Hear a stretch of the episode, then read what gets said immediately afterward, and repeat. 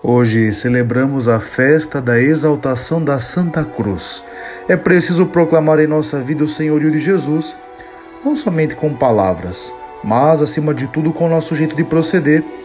Ter Jesus como Senhor é ter uma vida na qual as virtudes reinem.